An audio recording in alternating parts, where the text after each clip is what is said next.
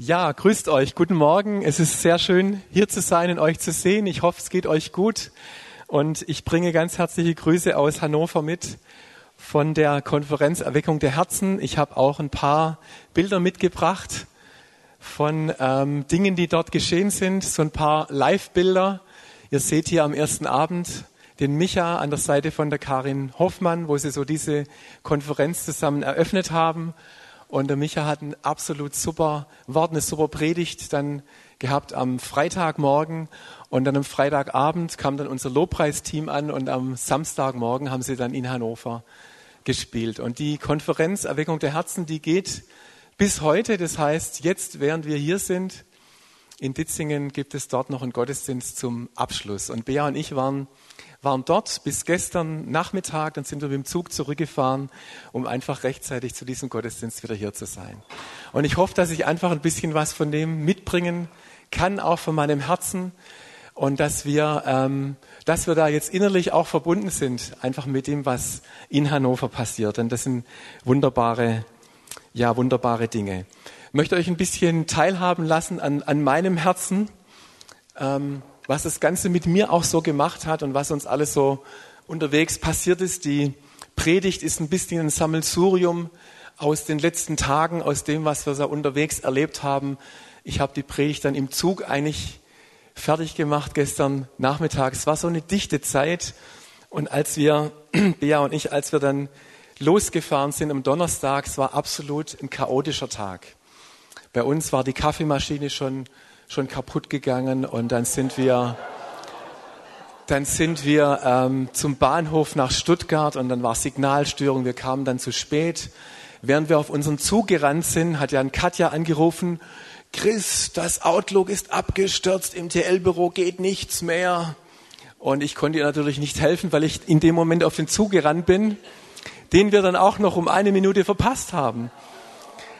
Und dann haben wir irgendwie so, haben uns so angeguckt, auch noch der Zug weg, der uns jetzt nach Hannover hätte bringen sollen. Und dann sind wir ins Reisesender und die waren dann sehr freundlich und wir haben dann eine Umbuchung bekommen zum anderen Zug, wo wir eben nur eine Stunde später dann angekommen sind. Dann haben wir noch einen Kaffee getrunken, haben erstmal es uns gemütlich gemacht und so fünf Minuten bevor wir dann in diesen Zug eingestiegen sind, habe ich so gedacht, ja, wir hatten ja vier Gepäckstücke und Moment mal, wo ist denn eigentlich unser Rucksack? Und er war nicht mehr da. Ich habe also offensichtlich den Rucksack irgendwo liegen lassen. Und ich hatte noch fünf Minuten Zeit. Und ich habe zur Bea gesagt, ich werde rennen für diesen Rucksack. Und jetzt könnt ihr euch vorstellen, in Stuttgart, Stuttgart 21 hat dazu geführt, dass man gerade weitere Wege laufen muss als sonst. Und die Entfernung vom ja, von der Stelle, wo der Zug abfährt, bis zur Bahnhofshalle, das sind durchaus 300, 400 Meter, die man da laufen muss. Und ich hatte eine 100 Meter Zeit früher von 11,6 Sekunden. Und mein, mein Sohn, ja, das ist nicht schlecht. Und mein Sohn hat mir neulich, der macht jetzt gerade Sport und da gibt's auch so Trainingstheorie.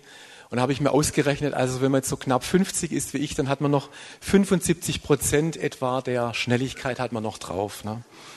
Also des Leistungsvermögens. Und ich bin so in gefühlten 12,8 oder 13,0 durch den Stuttgarter Bahnhof gerast. Und ich bin wirklich gerast. Ich habe auf die Uhr geguckt. Ich habe also viereinhalb Minuten Zeit gehabt für das Hin und Zurück. Und dann bin ich an die Stelle, wo ich gedacht habe, den Rucksack, der müsste dort sein. Haben Sie den Rucksack gesehen? Und dann, nein, haben wir nicht. Und dann bin ich noch mal zur Auskunft gerast. Und es war einfach kein Rucksack da. Und ich musste mich dann entscheiden, wenn ich jetzt nicht zurückrenne zum Zug, dann geht mir der auch noch raus. Ne? Und dann bin ich zurückgerast und so eine knappe Minute bevor der abgefahren ist, bin ich dann rein in den Zug und habe mich dann auf meinen Platz gesetzt. Und mein Herz schlug mir bis zum Hals und ich war fix und alle. Ohne Rucksack, aber ich habe gedacht, okay, ist jetzt auch egal. Hauptsache, wir sitzen jetzt erstmal im Zug. Und ähm, ich habe dann gefühlt bis Mannheim gebraucht, bis ich dann meinen Puls wieder unten hatte. Da waren wir also schon in Mannheim und dann waren wir noch im Bordrestaurant und dann hat Bea mir noch gesagt, weißt du eigentlich, wie der Schaffner hieß, der vorher unsere Fahrkarten kontrolliert hat? Und ich gesagt, nee, der hieß am Ende. der hieß wirklich am Ende. Das stand auf seinem Namensschild und genauso habe ich mich auch gefühlt. Am Ende. Und dann mussten wir erst mal so lachen, als, als ich das gehört habe. Wir haben einfach nur noch gelacht. Am Ende. Und da habe ich, hab ich gemerkt, jetzt steigt was in mir hoch ich bin nicht am Ende und Gott ist nicht am Ende. Der Einzige, der am, e, Ende ist, der ist schon seit 2000 Jahren am Ende. Genau. Gott hat Gutes vor. Gott hat gute Pläne für uns. Und da ist richtig in mir was aufgestanden. Und ich habe das abgeschüttelt in dem Moment, dieses ganze Chaos. Und dann ist der Friede Gottes gekommen. Und habe ich einfach gemerkt, Gott wird da was Gutes draus machen. Heute Morgen haben wir noch den AB abgehört und da war jemand drauf. Vermissen Sie eigentlich nicht Ihren Rucksack? und wir können den abholen und das ist alles wunderbar. Aber es war schon irgendwie nicht normal, was das so passiert ist in einer kurzen Zeit. Und das hat mir auch gezeigt, dass da Gott was Besonderes vorhat. Und ich möchte heute Morgen, bevor ich jetzt weitergehe in der Predigt, einfach beten für alle Umstände, in denen wir gerade sind. Weil ich glaube, wir müssen manchmal, wenn wir Dinge erleben, die vielleicht chaotisch sind oder wir haben einfach merken, wir haben es nicht mehr im Griff, einfach sagen, Gott ist trotzdem gut. Amen. Und so einen Rucksack, den lassen wir auch mal zurück. Hauptsache, wir sind auf dem, auf dem Zug mit drauf. Vater, und ich danke dir jetzt einfach für diesen Vormittag. Und wir danken dir, dass wir jetzt über alle Umstände unseres Lebens, über alle Probleme, das, was wir vielleicht mitgebracht haben, über Sorgen, über Dinge, die nicht in Ordnung sind, nicht erledigt sind, dass wir jetzt regieren in unseren Herzen darüber. Und dass wir sagen, Herr, du bist nicht am Ende. Und wir sind nicht am Ende, sondern du machst was Gutes draus. Danke, dass du ein wunderbarer Gott bist, ein guter Gott, der uns alle Dinge zum Besten dienen lässt und dass wir dir vertrauen, dass du auch Dinge jetzt veränderst, dass du sie rumdrehst, dass du aus Dingen, die uns vielleicht nicht gut erscheinen, dass du was Gutes draus machst.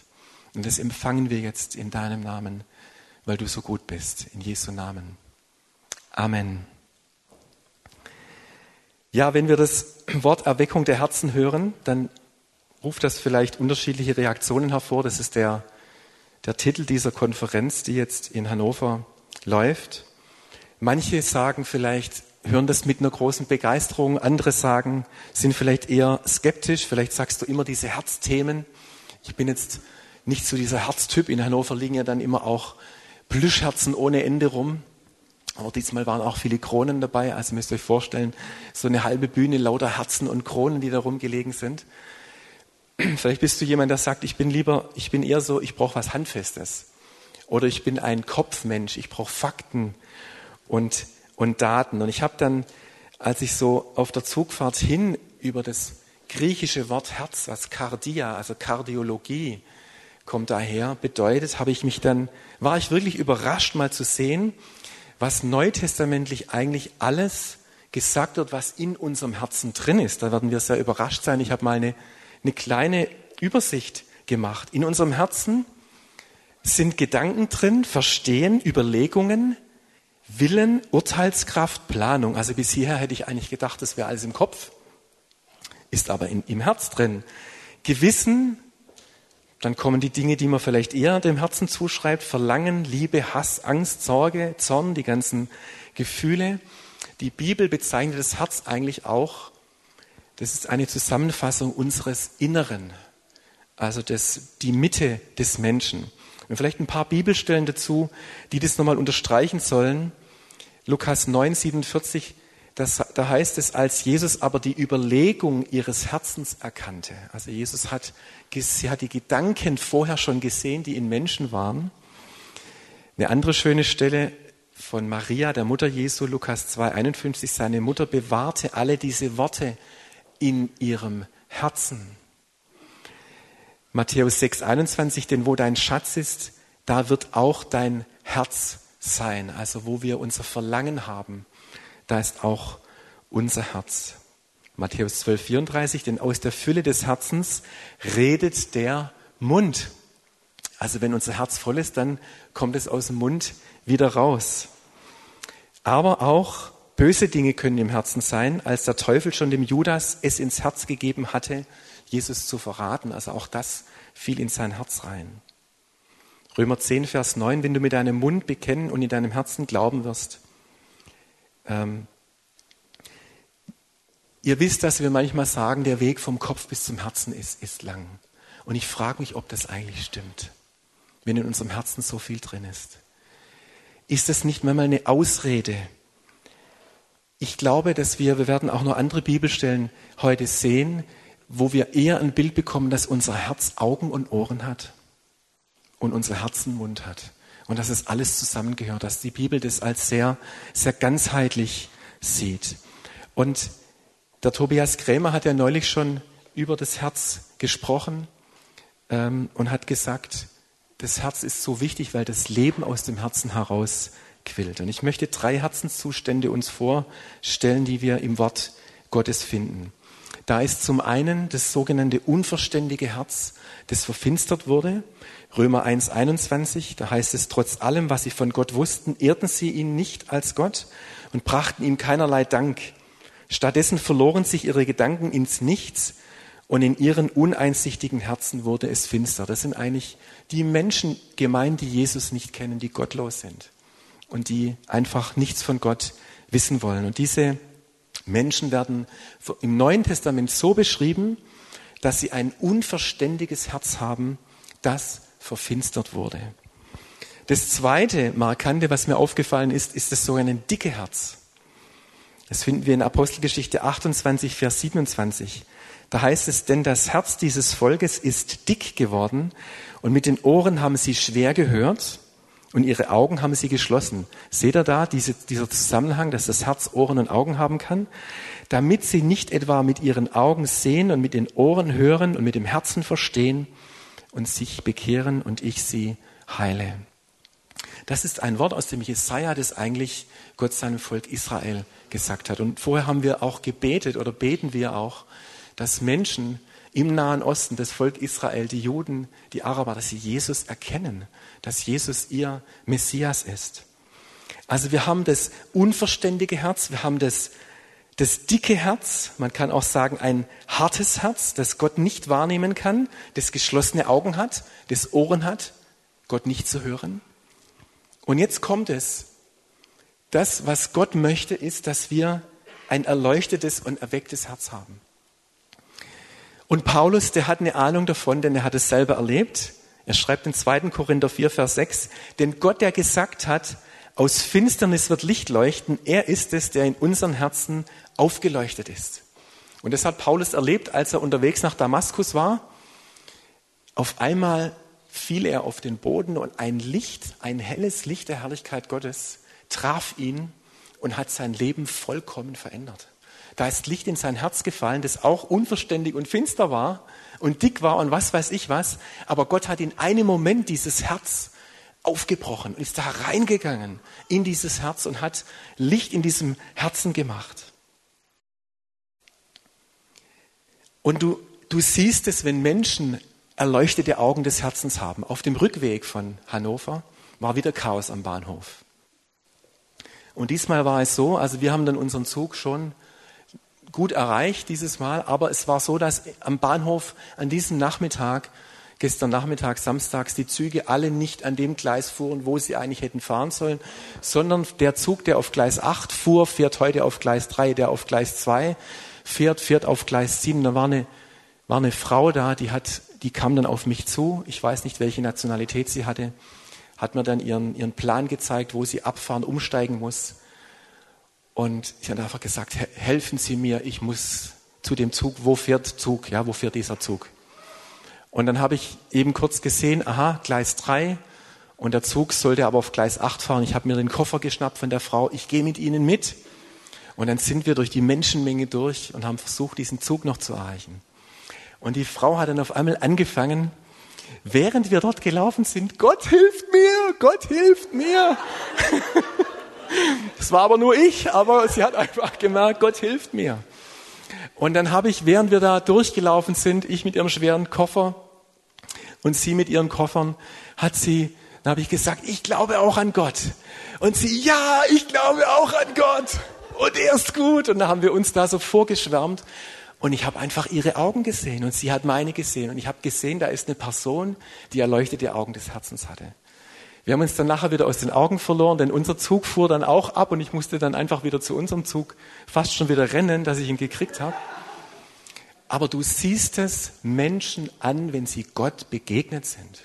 Du siehst es ihren Augen an. Das sind Augen, wo du merkst, da ist ein, da ist ein Licht in diesem Herzen drin. Und Paulus hat genau für das gebetet. Er hat im Epheser 1, 15 bis 19 gesagt, ich bete, dass Jesus Christus, der Vater der Herrlichkeit, euch gebe erleuchtete Augen des Herzens, Gott zu erkennen. Das brauchen wir, erleuchtete Augen des Herzens. Der, der Zustand unseres Herzens ursprünglich, wir haben alle mal diesen Moment erlebt, oder die meisten von uns, ist entweder ein unverständiges Herz oder ein dickes Herz gewesen. Und dann kam dieses Licht Gottes in unser Herz hinein. Und das macht alles neu, das macht alles anders.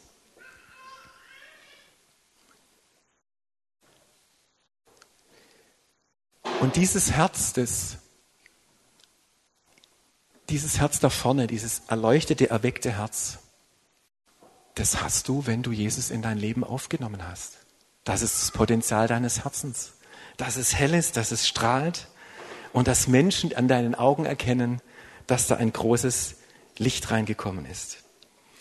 Und ich glaube, dass Gott, das hat er ja durch den Paulus uns gezeigt, er hat in einem Moment aus dem Saulus einen Paulus gemacht. Und das kann Gott. Er kann aus dem Menschen, der ein das dicke Herz hat, so dick, dass du dir das gar nicht vorstellen kannst, undurchdringlich, verfinstert. Gott kann mit seinem Licht in einem Moment diese Wand durchbrechen. So großartig, so kraftvoll ist das Licht Gottes. Das kann Gott. Er kann Gott, er kann ähm, Muslimen im Traum begegnen und ihr Leben verändern. Und das ist Gott überhaupt kein Problem.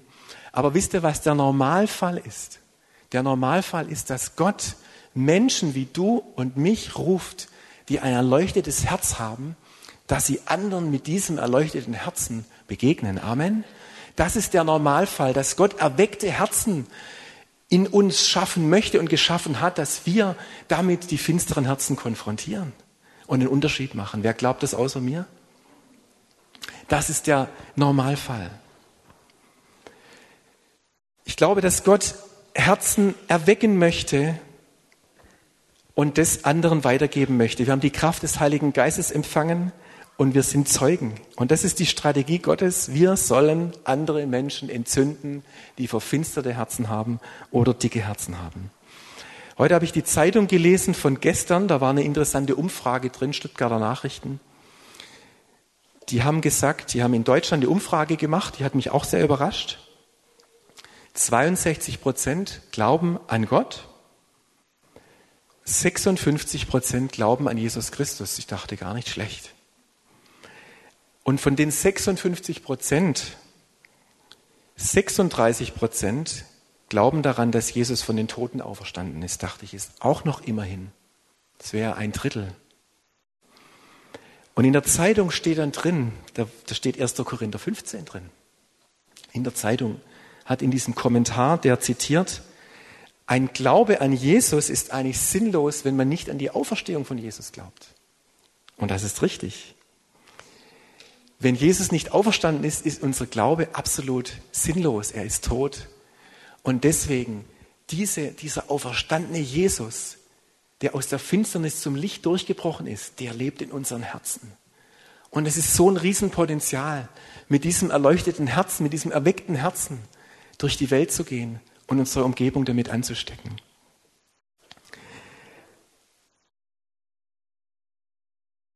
Ich habe letzte Woche nach der Predigt vom, von Micha, nach dem Gottesdienst ist eine Frau, habe ich mit einer Frau noch gesprochen, die als Gast da war.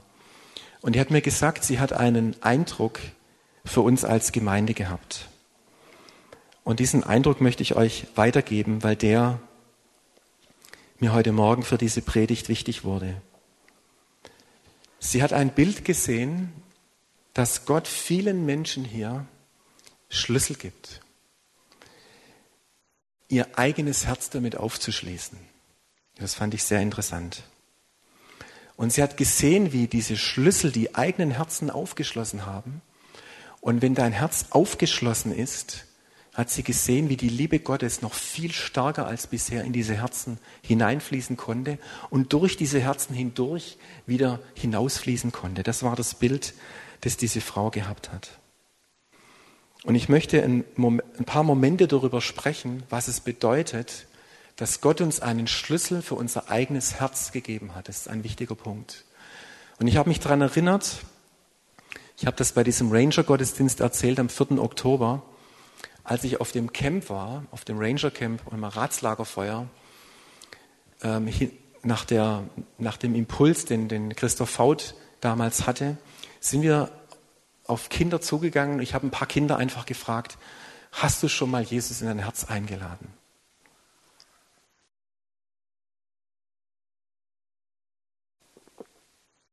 Und da war ein kleiner Junge und das hat mich sehr berührt, was er gesagt hat. Wie aus der Pistole geschossen hat er gesagt, ich würde ja so gerne, aber ich weiß nicht wie. Und dann fiel mir sofort ein, die Stelle in Offenbarung 3, Vers 20, wo es heißt, Jesus steht an der Tür und er klopft an. Und er sagt, siehe, ich stehe an der Tür und klopfe an und wer mir die Tür aufmacht, zu dem gehe ich rein und werde mit ihm Gemeinschaft haben und er mit mir.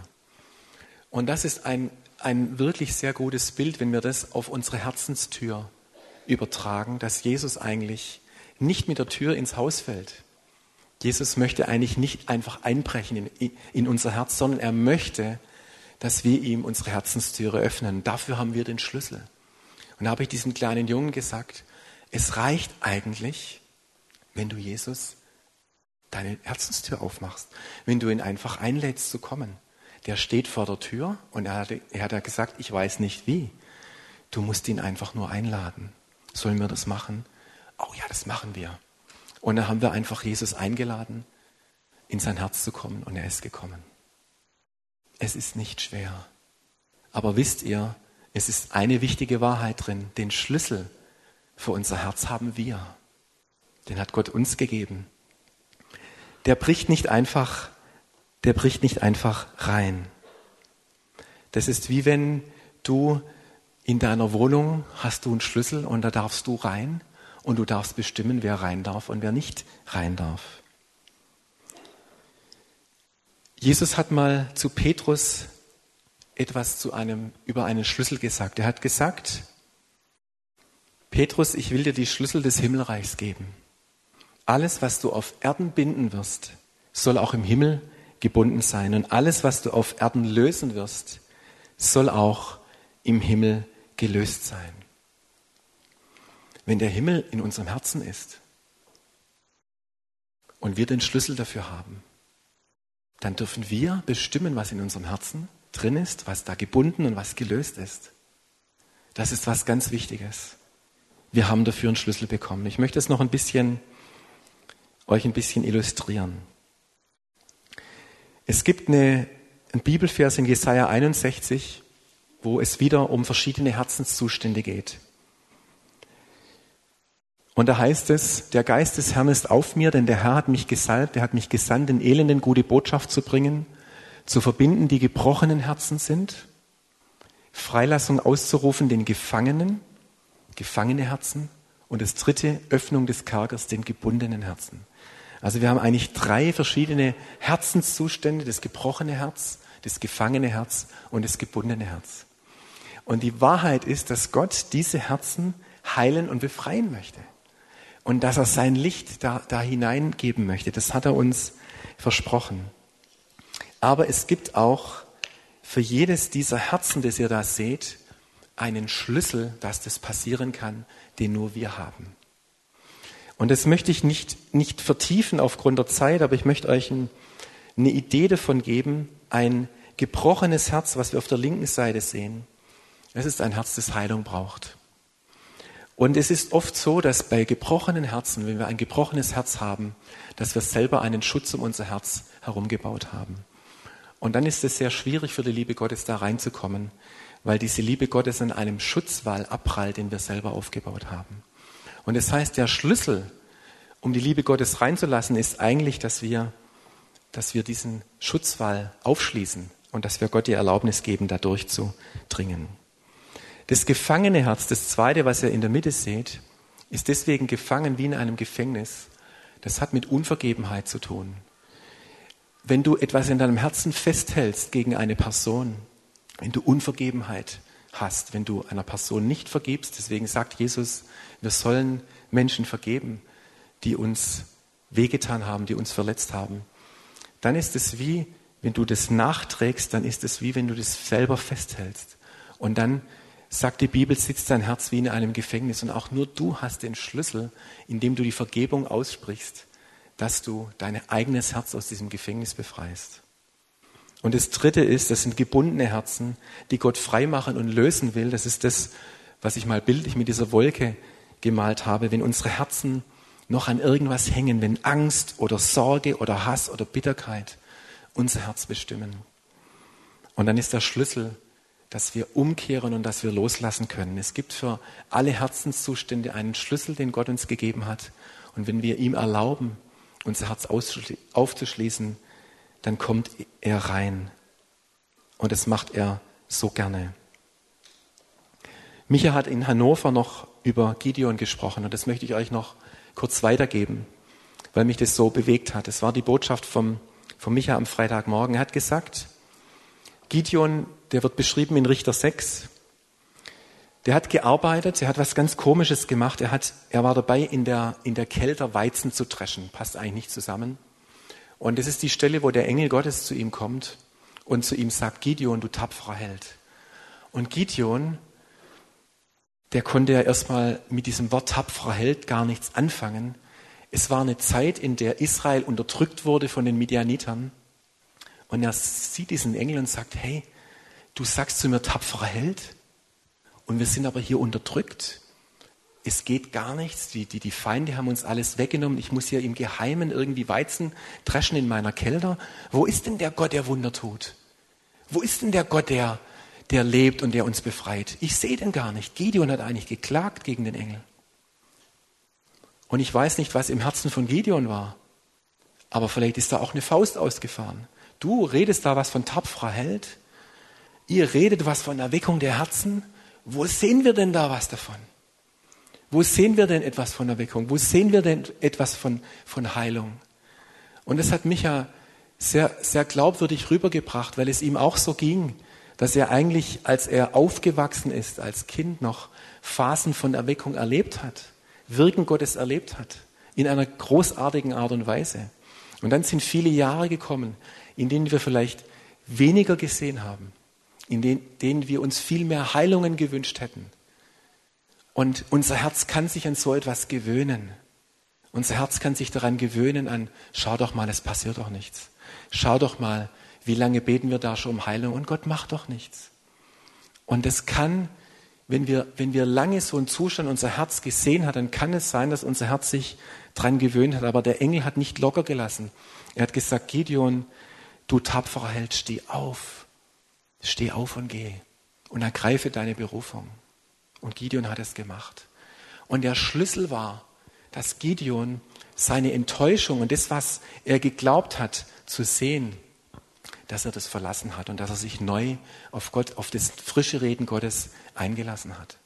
Und ich glaube, dass das was Wichtiges ist, dass wir hier auch unsere Herzen prüfen dürfen, wenn, wenn Gott redet jetzt, und das haben wir empfunden auch, als wir in Hannover waren, dass von verschiedenen Ecken hier in Deutschland empfunden wird, dass Gott etwas Neues tun möchte in unserem Land, dass ein, der Strom Gottes wieder zunimmt, möchte ich uns einladen und mich selber, dass wir unsere Herzen neu dafür öffnen. Und dass wir nicht sagen, das ist wieder nur irgendwie eine Welle, wo sowieso, da schreien ein paar und dann ist es vier Wochen später wieder vorbei. Was ist normal im Wort Gottes? möchte ich dich fragen. Was war normal zur Zeit der Apostelgeschichte? Was ist normal? In Gottes Augen ist es normal, dass Menschen gerettet, geheilt und befreit werden. Amen. Es ist normal. Und das Normale, was bei Gott normal ist, das soll wieder geschehen. Und dazu brauchen unsere Herzen vielleicht wieder neuen Glauben. Und wenn ihr diesen Spruch kennt, Hand aufs Herz, macht das mal doch kurz. Legt mal eure Hand auf euer Herz. Ich hoffe, ihr hört es schlagen. Das wäre dann ein gutes Zeichen. Ja, es ist doch erstmal toll, dass wir ein Herz haben. Und Gott, und Gott hat uns ein fleischernes Herz gegeben. Da ist nichts aus Stein drin. Da lebt was. Das ist ein Herz, ein fleischernes Herz.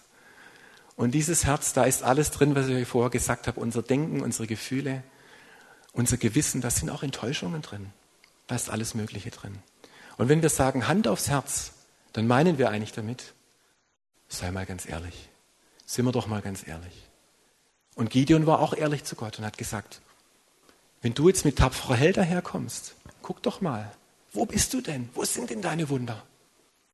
Und ich möchte uns ermutigen, dass wir die, die Hand auf unser Herz heute Morgen halten und unser Herz mal befragen, wie es ihm geht, wie es da drin aussieht.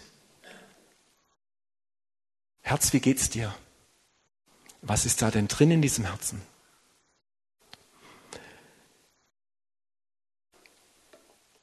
Ich glaube, dass wir in einer Zeit leben, wo eine große Gunst von Gott da ist, unsere Herzen neu zu berühren. Das glaube ich ganz persönlich. Unsere Herzen neu zu, zu erwecken. Es ist ein großer Strom der Liebe Gottes da und wir haben eigentlich den Schlüssel dafür. Und der Schlüssel würde bedeuten, Gott, ich möchte mein Herz neu für dich öffnen oder ich möchte es, möchte es weit machen für dich, möchte geöffnete Augen des Herzens haben, möchte bereit sein für das, was du in meinem Leben tun möchtest. Als Jesus begonnen hat mit seinem öffentlichen Dienst, das war nach seiner Taufe, da kam der Heilige Geist wie eine Taube auf ihn herab und hat einen Landeplatz bei Jesus gefunden. Und das möchte Gott. Er möchte einen Landeplatz bei dir finden für das, was er tun möchte. Lass, dass unser Herz ein Landeplatz für ihn ist. Und ich möchte schließen mit Psalm 139 und darf euch bitten, dass ihr schon kommt als Lobpreisteam. Und das finde ich sehr, sehr schön, was David dort, dort schreibt, ist ein Psalm von David. Und David wird bezeichnet als ein Mann nach dem Herzen Gottes.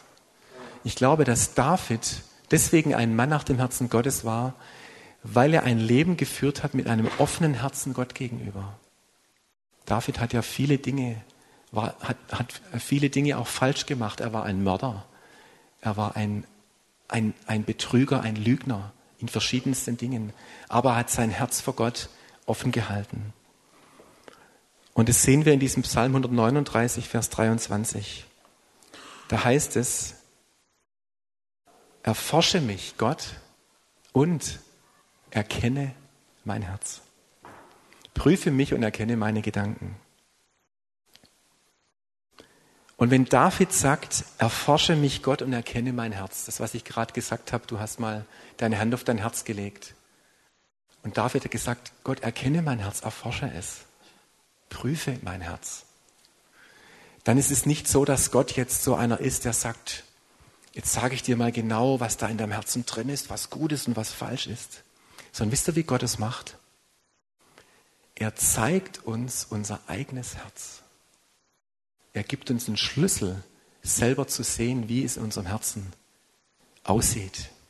Warum? Weil wir dann den Schlüssel auch haben für das, was Gott in unserem Herzen tun möchte. Vielleicht es zu heilen, es zu befreien, es auszudehnen, diesen Landeplatz zu schaffen, diese Offenheit zu schaffen für sein Wirken. Und ich möchte jetzt einfach beten, dass Gott dir, während du Simon einfach schon mal spielen kannst, dass wir einfach ein paar Momente nehmen und Gott dir einfach zeigen kann, wie es in deinem Herzen aussieht. Und es kann sein, dass er sagt, hey, es sieht total schön in deinem Herzen aus. Ich glaube, dass er zu vielen heute Morgen sagt, ich sehe deinen Hunger nach mehr. Gott ist gar nicht problemorientiert. Er sieht deinen Hunger, er sieht deine Empfangsbereitschaft. Und Vater, wir öffnen jetzt einfach diesen Raum. Wir danken dir, dass du uns Schlüssel gegeben hast für unser eigenes Herz. Und jetzt bete ich zuerst, dass du unser Herz, dass du jedem auch, auch zeigst, so wie du das möchtest, wie es in unseren Herzen aussieht. Und alles, was wir wollen, Herr, das, ist, das bist du selber. Ist das Wirken des Heiligen Geistes.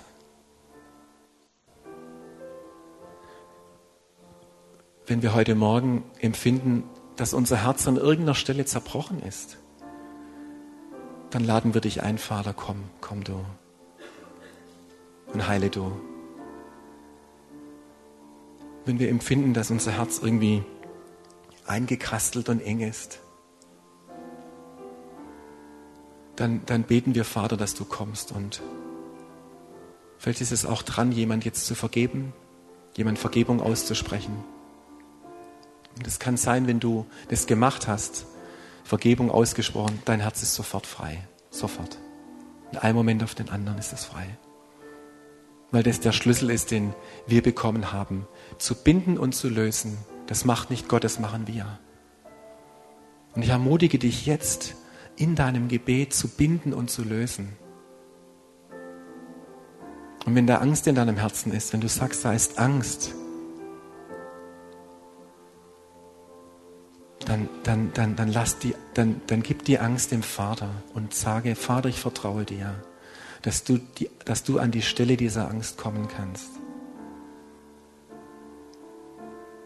Ich tausche jetzt meine Angst ein gegen, gegen dich, gegen das, was von dir kommt.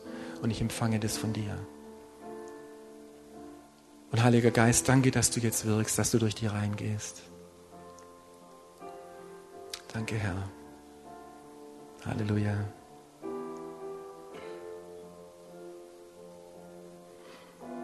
Und was noch ein Eindruck von mir war, als ich so gebetet habe für den Gottesdienst, das war, dass Gott ganz viel beleben möchte, ganz viel Licht hineinlassen möchte.